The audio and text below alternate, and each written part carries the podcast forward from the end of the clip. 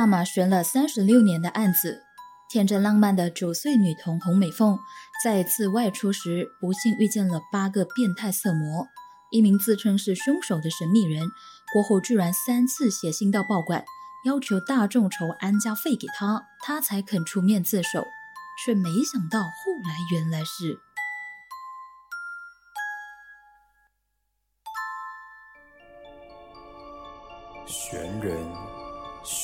是、悬疑馆。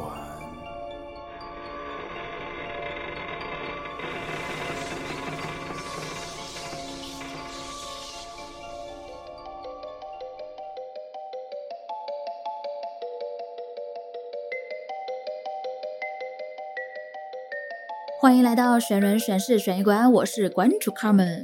话说。长大之后，才发现时间真的过得超级快的啊！转眼间呢，新年又过了，再转眼间呢，又来到了我们第三季的最后一集啦。呃，说真的，在新年休息了这么长的时间之后呢，还真的是有点懒惰癌发作啊。事关工作呢，最近还真的是有一点忙，整个人呢就。很累很累的，不想要做其他的任何东西了。加上很难得的是，诶，没有人催更呢。虽然是这样子没错啦，但是我还是觉得有点不好意思，有点对不起，就是呃每天都期待有更新的听众朋友们啦。所以还是想说，赶紧就把最后一集也弄一弄，然后再来好好的休息，忙要忙的东西。那这一集呢，要和大家分享的这个案件呢，情绪如果比较容易被牵动的朋友，可能要找一些小东西来抓住。因为听完过后呢，我相信大家都会很生气。我在看完之后呢，也有一种久久不能平复的感觉啊，把比愤怒。还要更强烈的，反而是一种无助的感觉，那种无能为力的无力感呢？我相信大家可能在听完之后会更有体会啊。好了，说了这么久，到底是什么案件呢？这是一起发生在马来西亚三十六年都还没有被破案的九岁女童。洪美凤奸杀案，它的案情呢，其实和这一季第六集分享过的韩国赵斗淳事件很类似，就是遇害的一样是年纪小小的女童。比较不一样的是呢，这一起是一宗悬案，凶手到现在都还没有落网。然后他也没有像韩国赵斗淳事件那样，呃，到现在都依然备受大家的关注，因为怎么说都已经过了三十多年嘛，从事发到现在。所以呢，我想做的其中一个原因，也是因为想要唤起大马人可能对这起事件的关注啊。越多人知道，越多人关注的话呢，可能就会有话题，说不定就能让案件有进展了，对不对？可能你发现了一些线索，或者是诶，你听到谁重提了这起案件，他有一些新的线索。虽然感觉好像很渺茫啊，但是有个希望也是好的。那废话不多说，我们马上进入本集的重点内容。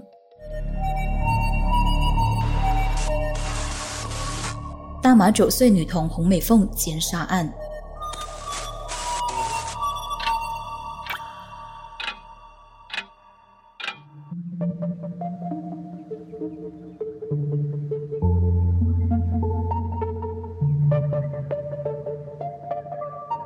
一九八七年四月十二号，当天是一个风和日丽、阳光普照的星期天。两位住在吉隆坡怡保路扎拉伊波的小朋友，高高兴兴地向父母讨了一些钱，打算出门去买九层糕吃。他们就是当年只有十岁的洪耀天和九岁的妹妹洪美凤。两兄妹拿到零用钱之后，开开心心地跑了出门。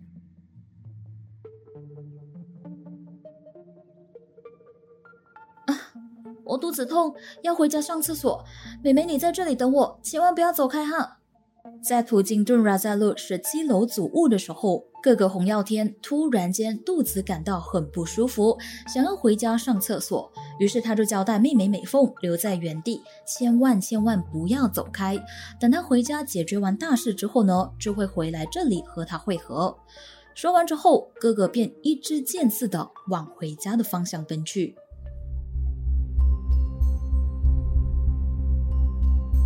十分钟之后，办完大事的哥哥原路去找妹妹，结果发现妹妹居然不在原来的地方，着急得像热锅上的蚂蚁，连忙跑回家通知家中的父母。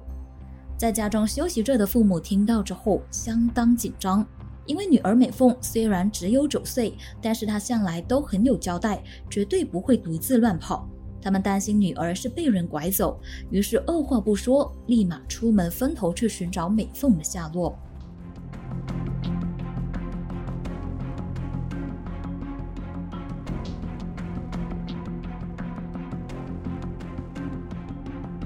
时间一分一秒的过去，他们沿着买糕点的路找了很久很久，也问了附近很多人，就是没有人看到美凤，这让三个人显得更加着急了。到底女儿跑去哪里了呢？三个小时之后，当年三十八岁的洪妈妈杨玉清脑海中突然浮起了不祥的预感。骨肉相连的母性令他感觉到，在孩子分开的十七楼祖屋附近有一个空置了很久、兼没有上锁的三层式房屋，可能会找到女儿。于是他跑了过去。就在他推开门之后，眼前的情景让身为人母的他吓得下意识地大喊了一声，还差点昏了过去。他看见瘦小的女儿美凤全身赤裸地躺在血泊之中。奄奄一息，他的颈项被电线勒住。更恐怖的是，他的下体插着一根木条。父亲洪成富听见妻子的尖叫声之后，就立马赶到这间空置的房子中。一进到屋里，一样被眼前的情景给吓懵了。但是他强忍着悲痛和泪水，连忙把全身软绵绵的女儿送到吉隆坡中央医院去急救。可惜的是，到达医院的时候。医生证实美凤早已经死亡，洪承福和杨玉清的泪水再也忍不住了，就像是决堤的洪水一样流了出来。当时的医院走廊无不充斥着满满哀伤的氛围。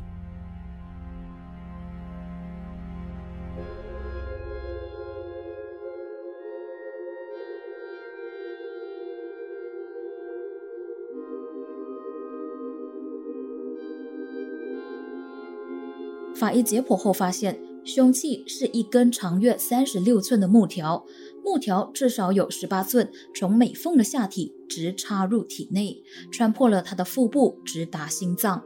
而且木条上面还有三根生锈的铁钉和一个铁片，造成伤口血肉模糊。三十六寸究竟有多长？就是九十 cm。给大家一个例子哈。大概呢是比普通的饭桌或者是书桌的高度再高一点，所以你可以想象啊，一个九岁的小女孩，身高大约是一百三十 cm 左右，被一根九十 cm 的木条从下体直插体内，是多么残忍和恐怖的事。让父母更加崩溃的是。女儿美凤死前曾经遭人强奸和击奸，颈项、下体、胸部和其他部位都留下了一些牙齿印，而经过了分析之后，这些齿印的拥有者超过八人。法医推断，在案发当时呢，至少有八个凶徒对年幼的美凤施暴，然后再以变态的方式将她弄死，简直就是人神共愤。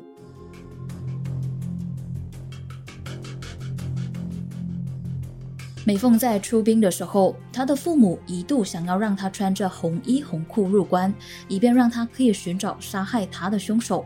可是家人听从老人家的劝告，这样做只会让死者无法得到安息，担心他会阴魂不散，所以最后打消了这个念头，改用蓝色的衣物。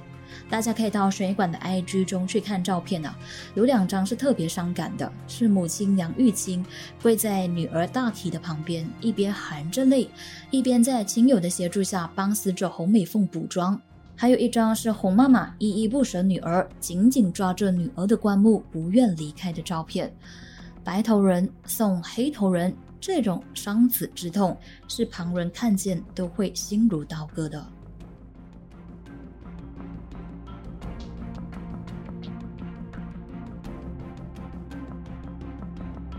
另一方面，警方在接获投报之后呢，就立刻展开了调查行动。同一时间，媒体也曝光了这起惨案，引起了大马举国上下的哗然。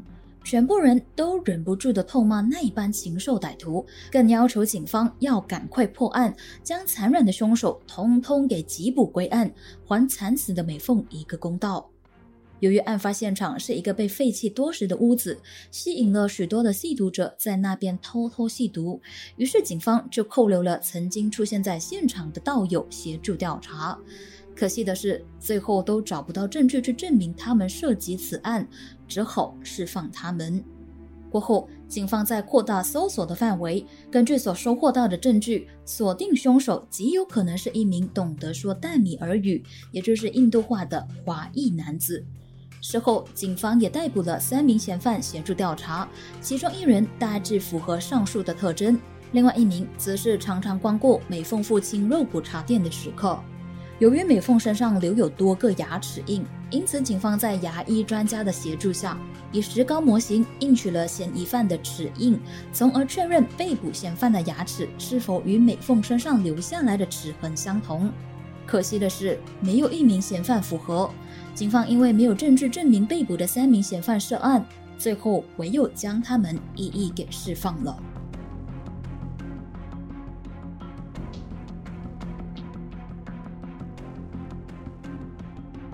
当时的警方为了要尽快逮捕到丧尽天良的凶手，开出了一万令吉的悬赏金给提供凶手情报的民众，而全马人民也为美凤的命案自发性的发起了纠察行动。纷纷举办义卖活动，要筹募吉凶的悬赏金。当时的众人热烈反应，让赏金一度飙升到两万令吉。两万令吉对当时的大马人来说，算是一个非常高的数字了。另外，有一名老渔夫更自愿出高价来聘请巫师做法，为惨死的美凤寻找凶手。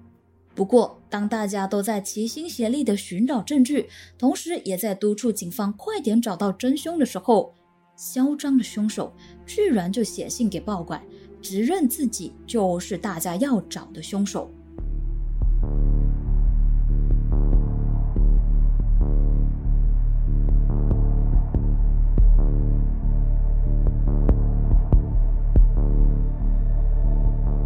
这名自称自己是凶手的神秘人，以匿名的方式致函了当时的某家报馆，声称自己就是凶手，也对自己的行为感到愧疚和无地自容。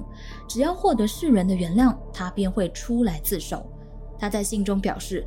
他和朋友当时是因为服用了毒品而飘飘欲仙，在不知不觉的情况下奸杀了年仅九岁的美凤，而且还说他们不止奸杀美凤，另外几名无辜的小孩也曾经是他们发泄兽欲的牺牲品。他说，警方当天在现场调查的时候呢，他也在现场旁观。当时的他曾经想要向警方自首，不过他害怕。他说：“我知道世人会诅咒我，不会原谅我。”只要是人肯原谅我，我就会出来自首。我很痛苦，我不想再杀害其他的小孩了。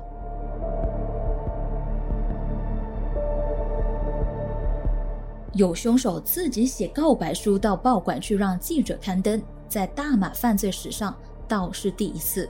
信函中呢，并没有署名，只是简单的写了凶手草。而写信的日期是一九八七年的四月十七号，并在四月十八号从吉隆坡地区寄出去。这个凶手的告白信被报馆刊登出来之后呢，掀起了全国人民愤怒的情绪啊！面对如此嚣张跋扈的神秘凶手，社会大众根本不寄予同情。洪爸爸在受访的时候呢，就回应说：“只有受到法律的制裁，才能够减轻你的罪恶。”洪妈妈则说：“一人做事一人当。”既然你有胆写信给报馆忏悔，你就应该自首。言下之意就是要凶手去警局去自首，说再多也没有用。然而，这一名不知廉耻、自称为凶手的神秘人，在一个月之后，也就是五月十七号，又再一次的寄了一封信给同一家报馆。在第二封信中，他狮子开大口，大言不惭地要求民众发起一人一令吉的运动，筹足三十万令吉的安家费给他，这样他才会出来自首。因为他上有父母，下有妻儿，一旦他自首之后呢，家人和妻儿的生活就会陷入困境。如果人们不依照他的自首条件，当他毒瘾发作的时候，他不敢担保同样的事情不会重演，相当的无耻。就在人们愤愤不平的时候，事情又来了一个大逆转。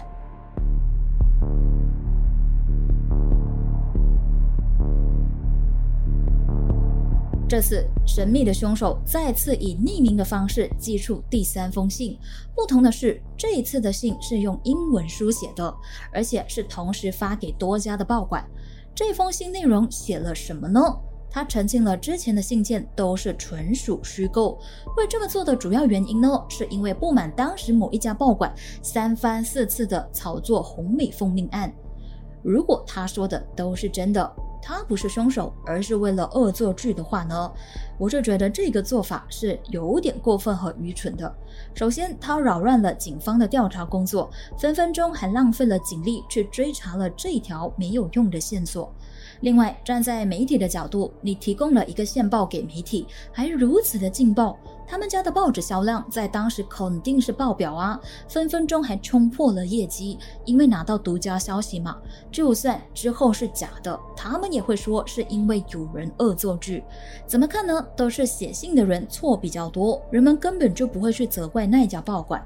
就算有多不满也好，也不应该去散播假新闻，况且这是犯法的行为啊。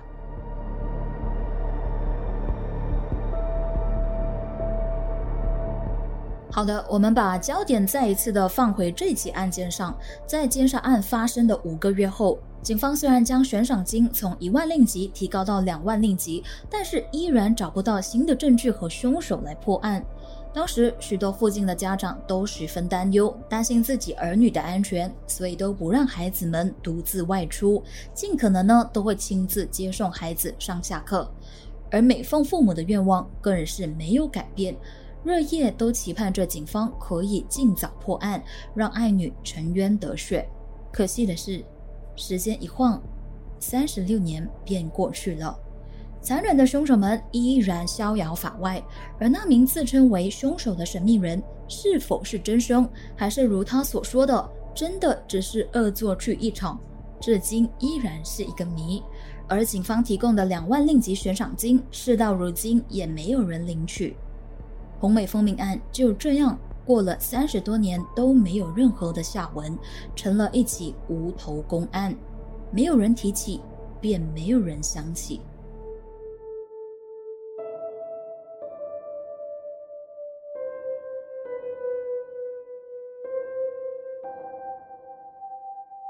案发至今虽然已经过了很多年，但是大马一些少数媒体依然还是记得这起让人怒火冲天的惨案。二零零七年的时候呢，也就是美凤去世二十年的时候，大马一家中文报馆《光明日报》的记者就曾经拜访过洪美凤的父母，他们依然在当地经营着肉骨茶店，只是搬迁到另一家店铺而已，十年如一日。当记者询问到近况的时候呢，洪妈妈才透露，美凤的哥哥洪耀天在妹妹出事之后，一直为妹妹的惨死而痛心。一九九九年，年仅二十二岁的耀天得了肝病而去世。洪妈妈杨玉清经历了伤子伤女之痛，一颗心早已经痛得麻木，而泪水也早已经流干了。重提回这些最伤心的往事时，洪妈妈也已经不再激动，还表示。过了这么多年，警方都不曾向他们报告任何进展，他们也不再过问，就让女儿这个案件所带来的伤痛，随着时间的流逝慢慢愈合成痂，逐渐忘记，不去刻意触碰，便不会突然想起这一段令人心痛的往事。这里可以稍微提到的就是，在案发现场附近的十七楼祖屋已经被夷为平地，走入历史了。它是吉隆坡历史最悠久的祖屋区，建于一九六四年以及一九七六年。共有十一座这么多。之后，为了要让路给城市发展计划，打造时尚先进的综合性商业住宅区，所以当时的居民从二零零六年开始就被搬离，直到二零一五年才正式的全面拆除。现在正在兴建着一些新的建筑物。如果你是吉隆坡的朋友，相信你应该会懂这个地方。又或者你向老一辈的吉隆坡人问起十七楼的时候呢，他们都会有很多不同不同的回忆。它就在 Monorail 滴滴王萨的旁边。我前几天经过那区的时候呢，才发现那边也多了一个 MRT 站。所以说，时间一晃就过去了。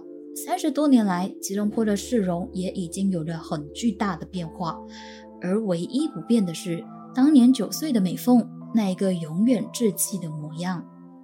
如果美凤当年没有死，现在的她大约已经是四十五岁的美少妇了，或许已经拥有幸福美满的家庭，有自己的孩子，但是她的生命却因为一般变态的禽兽而永远的停留在九岁那一年。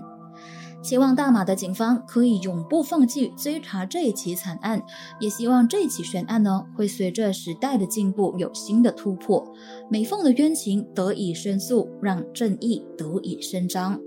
另外，也提醒父母们记得要看顾好自己的孩子啊，要时刻的保持警惕，因为坏人永远是抓不完的，千万别等事情发生了之后才来后悔。尤其现在的人贩子、拐子党也蛮多的。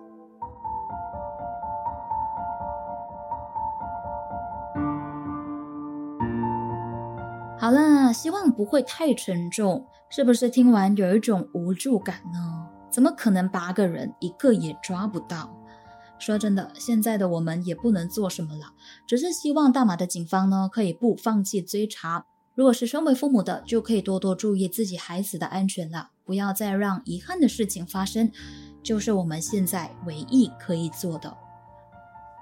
好嘞，现在要转换一下心情了。话说，就像。呃，开头的时候我说的真的是时光飞逝啊，转眼间第三季又结束啦，又到了要休馆的时候了。就是馆主我会休息一段时间去充充电，忙自己的一些事情。这一次呢，估计应该也会休息两到三个月吧，所以大家千万别太想念我啊！想念的话呢，就可以重温之前的集数。那我有好几次都有收到一些听众的回馈，说啊，更新的时间太久了，我也没有办法啊，因为真的是只有我一个人在做，就只有两只手和一颗头脑，所以就需要比较多的时间去准备一下，所以就真的不好意思啦，希望大家可以耐心的再等待一下下。好啦，最后一样要来唱名感谢赞助的听众朋友们。首先，我们有新加入南瓜保全斗内计划的麦基，欢迎你。前几天呢，就有和他聊天，他说呢，他也想要做 podcast，但是不知道要从何开始做起。我就跟他说，想到的话就做罢了，只要有了主题方向，都可以先开始，因为我们可以先完成，过后再完美。之后呢，还是会有很多的机会去慢慢的学习和做改善，就像我一样，我听回去第一季内容的时候呢，也感觉嗯有点不一样了，所以也送大家这句话：不管做什么事，我们先完成它，过后再想办法把它变得更完美。好的，过后当然也少不了还有其他的南瓜保全，Uncle Jackie、S Y Tra、陈先孙、谢介珍、Christopher、千一个、Ken Chen、Carol Pot、淡月、台树、孙仁亮以及 Jasper。还有还有，我们的悬疑馆旅客有我们忠实的听众 christan 还有一名匿名的听众以及一名陌生人赞助笔电的，非常感谢大家的慷慨赞助。那随着第三季的结束呢，第三季一次性赞助计划就是南瓜保全就会先撤下喽。在休馆的期间呢，如果有听众想要赞助的话呢，就可以选择以单次赞助的方式，然后馆主就会在第四季的时候唱名感谢大家啦。如果有兴趣的听众，你可以点击 Bio Link 上面的 Link Tree 连接，去到 Buy Me a Coffee 的网页，就可以参与赞助计划啦。如果你也喜欢这集的内容，或者是有什么想法相合关注我交流的话呢，都欢迎你到水管的 IG 去 follow 我。在休息的期间呢，我偶尔还是会冒个泡啦。最后要依依不舍的和大家说声再会啦。谢谢大家莅临选一馆，我是馆主卡门，我们第四季见。